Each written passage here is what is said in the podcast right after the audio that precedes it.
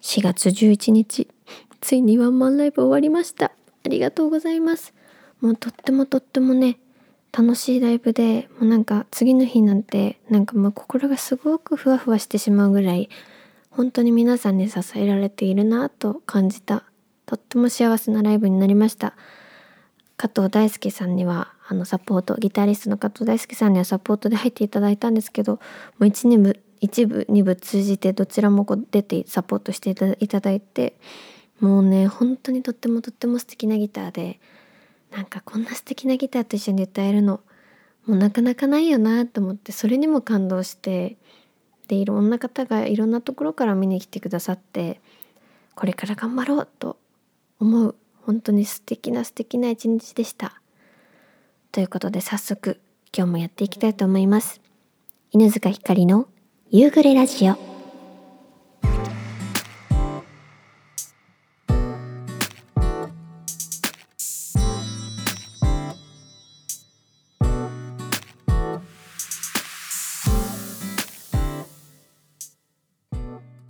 始まりました夕暮れラジオ、えー、早速ねお便りどんどん紹介していきたいと思います。ラジオネームチョコわさびさんからです。ひかちゃん、誕生日おめでとうございます。ありがとうございます。えひかちゃんはもう22歳だよというかもしれませんが、まだまだ22歳ですよ。今は大切にいろんなチャレンジをして、え素敵な一年にしてください。さて、趣味ですが、コロナが落ち着いたらボルダリングを始めたいです。手足をどう使って登るか、頭を使うし、いい運動にもなりますね。えー、ボルダリングやったことありますか？ひかちゃんは運動神経やリズム感が良さそうなのでうまく登りそう？ではまたということで、えー、ボルダリングいいですよね。私もやってみたいなってずっと思ってて。ただ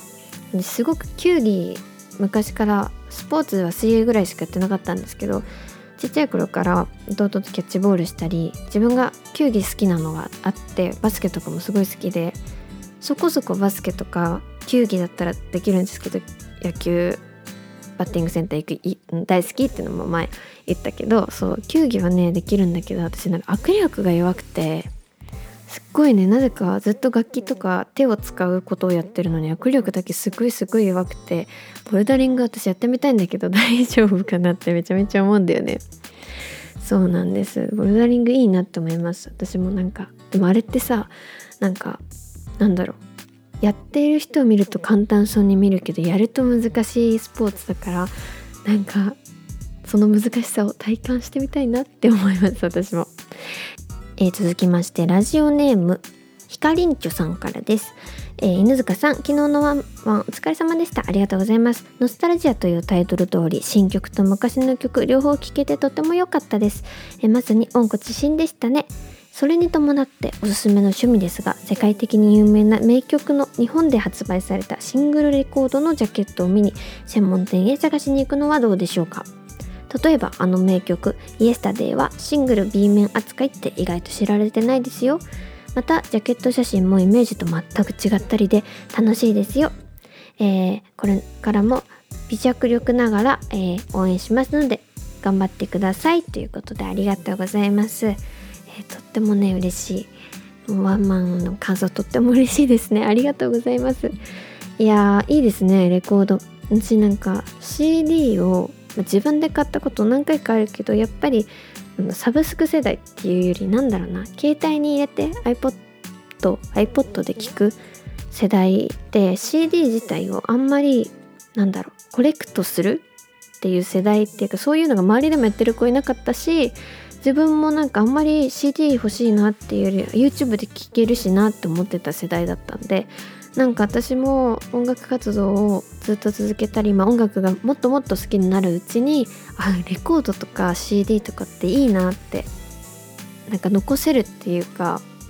そのコレクションすることで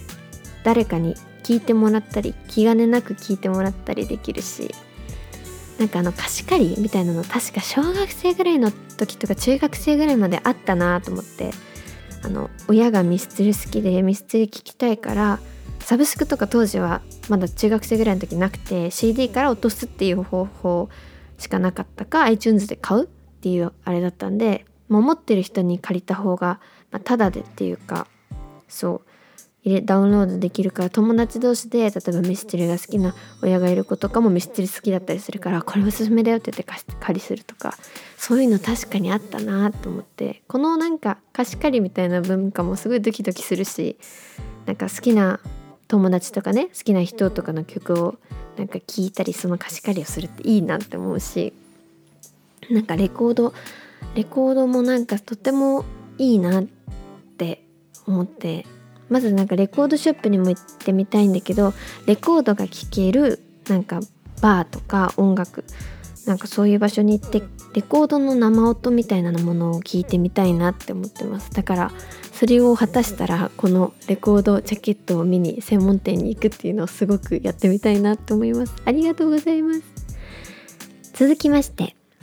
ラジオネーム猫ピッピさんからです。犬塚さんこんにちは。今回のテーマの趣味は以前友達と行った日帰りでやれる陶芸教室が面白かったですよ。私はお皿を作って色を塗った塗って後で先生が焼いて郵送してくれるものでした。おおそういうやつなんですね。犬塚さんもものづくりが好きそうなのでぜひ陶芸やってみてはいかがでしょうか、え PS ワンマンライブ配信で見ました。素敵な時間ありがとうございました。中学高校からこんなにいい曲を作ってたなんてすごいなと思いました。加藤さんとのツインギターもかっこよかったです。これからもライブ楽しみにしています。ということでありがとうございます、えー、まずは陶芸めちゃめちゃやってみたいんですよ。私あの自分の手で何ていうの？手で練るあのお椀作るやつみたいなのはなんか中学校にその釜っていうのかな？その焼いてくれるところがついててなんか PTA の人たちっていうかなんか地域の人が作りに来てなんか趣味でやるためにそう中学校に確かね釜みたいなものがあってだからなんか昔の伝統体験みたいなのがあったんだけどその時にその手で練るっていうか手で形を作ってやるそう陶芸みたいな自分でコップっていうか何だよお茶碗かなお茶碗じゃなかったかな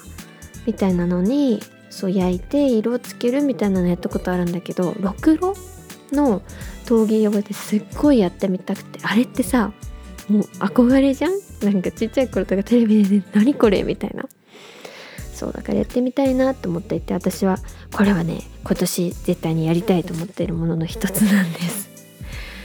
いいな。そう郵送してくれるものもいいなと思うし逆になんか近所のところに行ってなんか定期的に通うのもいいなって思ったりして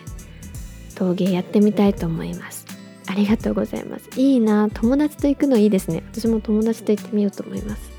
えワンマンライブの件もですね本当にありがとうございます。こちらこそ素敵なお時間ありがとうございます。いや加藤さんのギター本当に本当に素敵で弾きながらなんか自分で弾いて歌いながら加藤さんの曲なんだろううまいギターにこう酔ってね歌を歌うのがすっごい楽しかった。もう本当に楽しくて。で、まあ、初めてのワンマン有観客のねワンマンライブでいっぱいいっぱい反省することとか改善点とかすごいいっぱい自分であの落ち書いてあ頑張ったなって思ってちょっと冷静になってからいっぱい自分でそういうものをなんかもっとこういうとこ改善したかったなとかこういう風にできたなとかいろんなご反省点はあったんですけど何よりも皆さんがああやって遊びに来てくれてコメントしてくれてあのよかったよって言ってくれたことにとても良かったなって安心したな嬉しいなって思ってあのそんな皆さんをねこれからもたくさんたくさん楽しませることができるようにあの成長していきたいと思っているので是非今回見てくださった方またこのねこのようななんかワンマンライブとか嬉しい機会があったら是非遊びに来ていただきたいなと思います。本当にありがとうございます。続きまして、えー、タカアットニュージーランドさんから。えー、ずかちゃんの一人しゃべり楽しいですね。ありがとうございます。えー、海外はまだバリだけってのは意外な感じの姉さん感です。えー、ラジオアジアあたりを放浪してきた女子が書くような悟ったような詩とメロディーがアラフォー親父にも染みますよ。あら嬉しいです。コロナが明けたらいっぱい旅行して、えー、南半球の方にも来てくださいね。美味しいアボカドで、えー、歓待しますよ。3色アボカドいつもアボカドということでありがとうございます。いやー嬉しい。遊びに行きます。ニュージーランド。いやそうなんですよ。まだバリだけで全然ね海外行けてなくてもう行きたい。ラオスに行きたい。いろんなねなんかでも日本の文化もいろいろ体験してみたいなってまだ知らないことっていっぱいあるよなと思ってまあ国内旅行ができるレベルになったら国内旅行いろんなところにしたい。まずねきっと海外は次だからまず国内いろんなところに行ってでまあ世の世界が落ち着いたら今度世界いろんなとこ行けたらなと思ってるので今はね日本で行きたいところ最近は結構探してますね。日本が落ち着いてとりあえず日本国内で落ち着いてワクチンとかもいろいろ全て終わって安心して旅行ができるようになったらどこ行きたいかなって考えてます、えー、続きましてラジオネーム池田屋さんからです。こんにちは、えー昨日のワンマンライブ楽しませていただきました。久しぶりに聞いた生の歌声やっぱりいいですね。大好きなチャプターも待望の音源化ということで嬉しい限りです。おすすめの趣味ということですが最近自分はキャンプにハマってます。いいなキャンプ。以前からコテージに泊まったりはしていたのですがコロナ禍の影響もありテントを張って焚き火してという感じに切り替えました。うわめちゃめちゃ素敵。複数人で行ってもそれぞれテントを立てれば密にはなりませんしね。星空を眺めたりじっと焚き火の炎を見たりあるいは料理をしたり読書したり一人で行っても何人かで行っても無限に楽しさが広がります、えー、自然の音を楽しむキャンプ楽しいですよということでもうこれもやりたい。もう今回皆さんからのおすすめのやつもう全部やりたすぎてもう共感の嵐ですね。そうなんです。私もキャンプをねやりたいってずっと思ってて。すごく自然が好きでキャンプをねちっちゃい頃ほんと12回ぐらいしかしたことなくてそのキャンプにねその12回のキャンプだけだったんだけどその12回のキャンプの1回で私はねあの猿の赤ちゃんが朝ごはんのソーセージ食べようと思って木を上の方にある木をプッて見たら猿の赤ちゃんがブラーンってぶら下がって私の食べてるご飯めっちゃ美味しそうに見ながらなんかこうゆさゆさゆさゆさしてて可愛いって思った記憶があるんだけどそう。あこんな風にキャンプすると動物にも出会えるんだと思って今ねとってもキャンプしたいですね私も。なんか自分でお魚釣ったりとかしたり。キャンプ飯ってなんであんな美味しそうなんだろうね。私キャンプ飯見るの大好きで YouTube すごい見るんだけど。あと炎がすごい火火が好きで火が好きっていうとなんか語弊があるんだけど火の揺らぎってなんであんなに安心するんだろうね。なんか焚き火って一生見てられる。ほったらかし温泉ってあれじゃないですか。あそこが冬場になると焚き火をしてて焚き火そう置いてあってお風呂出た後こう涼しいほかほかのね体でこう冬だから風が冷たくてその涼しい中でちょっと焚き火に近づいてほんのり温かいこう炎のね熱を楽しみながらこう炎がパチパチパチパチとか言ってる音をね聞いたりこう色が変わってったりするのを見てうとうとするのがすっごい好きであのぐらいしかなかなかなんか間近で焚き火ってそうキャンプに行くかほったらかし温泉行くかしか見れないからさ私。見てみたいな。ちゃんとキャンプ自分でして。いやキャンプ今年やることも目標ですね。陶芸キャンプ。ボルダリングもしたい。ボルダリング握力鍛えてからの方がいいかな。なんかね本当に握力弱いのよ。話が戻ってしまうんですけど。もそうなんです。だから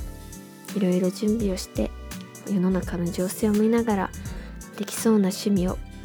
いろいろ経験してやりたいなと思っております、えー、次回のお題というか、まあ、テーマですね。毎回、えー、前回は皆さんのおすすめの趣味を教えてくださいということだったんですけどえー、今回はね何にしようかなって思ってるんですけどゴールデンウィークやりたいことを教えてください。今年のゴールデンウィークまあなんかなんだいつも通りの、まあ、去年みたいに自粛しなきゃいけないゴールデンウィークがやってきますが今年はあのどどっかの日を何日か休めば結構長いゴールデンウィークになるじゃないですか。その長いゴールデンウィークをまあ、皆さんどういう風に過ごすのかなっていうのをちょっと私も参考にしたいなと思ってもちろんなんか音楽作ったりね自分が好きやりたいものづくりもしたいなと思ってるんですけどすごい皆さんのあのゴールデンウィークの過ごし方を参考にしたいと思って是非是非皆さん今年のゴールデンウィークの過ごし方を教えてください、えー、メールアドレスは夕暮れラジオアットマーク Gmail.com になっているのでぜひぜひいつでも送っていただけると嬉しいです。えー、ワンマンライブですかね。もう本当に本当にもうツイッターでも言ったんですけどもうとっても幸せな一日になって、まあ、冒頭でもお話ししたんですけどお花をねすごくいっぱいいただいてあの飾らせていただいたんですけど入り口のところに。なんかすごい嬉しくてなんだろう嬉しすぎると人間って言葉にできないというかその嬉しいという感情嬉しいしか出てこない。けど嬉しいっていう単語じゃなんかとっても嬉しいのも伝わらないしあこんなに嬉しいって言葉って出てこなくなるんだなって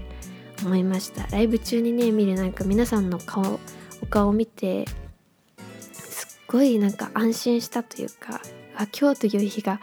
来て本当に良かったなっていうまず安堵感とあとやっぱり目の前にねお客さんがいるとあの届けたいって歌この曲はこの人に届けたいなこの曲は誰々に聴いてほしいなあこの曲は聴いてことないだろうなこの人に聴いてほしいなとかそういうのもあったりしてなんか一人一人のお顔を見て歌うのがすっごく幸せだなって思いました。いつかはねもっともっと広いライブハウスでライブできるように頑張るので、えー、ぜひ応援していただけると嬉しいです。もう1年間ね下北下北沢ラグーナさんがまず私が高校1年生ぐらいの時からお世話になっている箱でもうだから音楽活動歴と同じぐらいのお付き合いになるんですけどすごくすごくよくしてくださっているライブハウスで下北沢ラグーナにももうたくさん出たいこれからもたくさん出たいって思ったしあのまたここで皆さんのすごいね距離感というか空間のね見え方がとっても皆さんの顔がよく見えてすごいいい箱でまたライブしたいなと思いました。そしてサポートの加藤さん加藤大輔さんも本当に本当にもう感謝でいっぱいで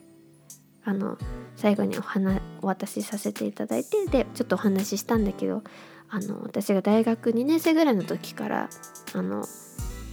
ずっとお世話になっている方でギターを教えてもらったりしてたんですけどもう本当にとっても優しくてなんだろう音楽に対する情熱っていうか伝えたいっていう気持ちがなんだろうある方で尊敬しててもうとっても楽しかったです。本当に皆さんありがとうございました。そしてね何よりあのずっと1年間延期に延期を重ねそれを待っていてくださったファンの方々、えー、家族や友人そして事務所のね皆さんスタッフの皆さんライブハウスの皆さんもうほんと1年間ありがとうございましたっていう思いでもうなんか本当にね終わったことにも安心してその終わらせたかったっていうことじゃなくてなんか二度とできないんじゃないかっていう不安があったからそれをこう実現させてくださった周りの方々に待ってくださった周りの方々にもう本当終わった瞬間にもう本当良かったっていう気持ちでいっぱいでいっぱいで初めて私のライブを見に来てくれた友達とかもいてみんななんだろう細かくね感想を言ってくれたりあとライブ中のね顔あのずっと私のことを応援してくれてるその友達じゃなくてファンのねあの大学生の子とかもいたりしてなんだろうみんなの顔を見ると一生懸命聞いてくれるのが分かってとってもとっても嬉しかったです。残念ながらねあのあの転換の時間が早かったりちょっと最後押しちゃったりしてあのなかなか長く全員の方とお話しすることができなかったんですけどあのツイッターでもね言ったんですけどあのツイキャスとか今度やってそういう方々となんかこうだったよねとかお話しできたらなと思っていて本当に皆さんの顔見ながら歌える幸せとっても感じました。今回ね残念ながらコロナの関係で配信で見てる見てくださった方とかあとなんだろうあの遠くて行けなかったっていう方々のところにも直接あのコロナが落ち着いたらねあの私から皆さんのところに行ってライブをできるように頑張るのでぜひぜひあの本当 SNS でねコメントしてくれるだけでも本当に嬉しいしもうそのライブ見てくれるのもとっても嬉しいんだけどそういう全然なんだろうまあ何て言うのかな SNS 上だけの応援でもすっごく嬉しいしどんな形でも皆さんが応援してくださってるってことが一番嬉しいのでこれからもぜひぜひよろしくお願いします。本当に皆さん配信を見てくださった皆さん、えー、来場してくださった皆さん本当にありがとうございました、えー、また皆さんにお会いできるように頑張るので、えー、22歳になったんですけど本当に。最近ね。4月8日22歳になりましたが今年はさらに成長する1年にしていきたいなと思います。ということで今日はこの辺で。皆さんまた来週お会いしましょう。犬塚ひかりでした。